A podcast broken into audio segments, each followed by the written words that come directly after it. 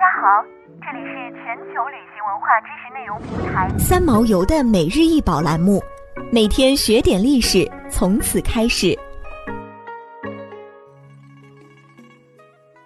每天学点历史，从每日一宝开始。今天给大家介绍的是波吕菲摩斯的头像，通高三十八点三厘米，为公元前二世纪文物，现收藏于芝加哥美术博物馆。这颗头属于荷马《奥德赛》所出现的独眼巨人，这是奥德修斯最著名的冒险经历，访问了独眼食人巨人波里修斯岛。这颗头像的头发、胡须和面部的处理方式与公元前二世纪佩加蒙的雕塑家的作品十分相似，因此难以判断属于古罗马雕塑或是古希腊雕塑。另外，独眼巨人的眼睛安排在鼻梁上方的设计十分独特，可追溯至希腊艺术古典时期。荷马史诗《奥德赛》中的波吕菲摩斯是海神波塞冬与海仙女屠杀的儿子。波吕菲摩斯名字的意思是丰富的歌曲与传奇，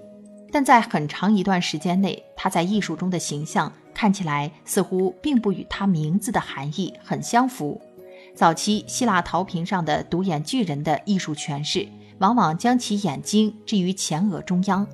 而这个雕塑则把眼睛设置于鼻上，让人觉得尽管是一个独眼怪人，但也是充满人性。《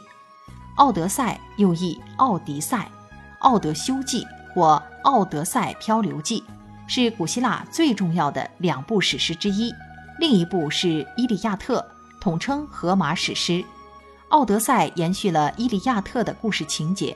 相传为盲诗人荷马所作。《奥德赛》将主人公奥德修斯的十年海上历险，用倒叙的手法放在他临到家前四十多天的时间里来描述，种种惊心动魄的经历，包含了许多远古的神话，反映出经幻想加工过的自然现象，以及古希腊人同自然的斗争和胜利。其中所写的俄底修斯用计制胜巨人族波吕菲摩斯的故事，突出地表现了他的机智和勇敢。这部史诗是西方文学的奠基之作，是除吉尔加美什史诗和《伊利亚特》外现存最古老的西方文学作品。想要鉴赏国宝高清大图，欢迎下载三毛游 App，更多宝贝等着您。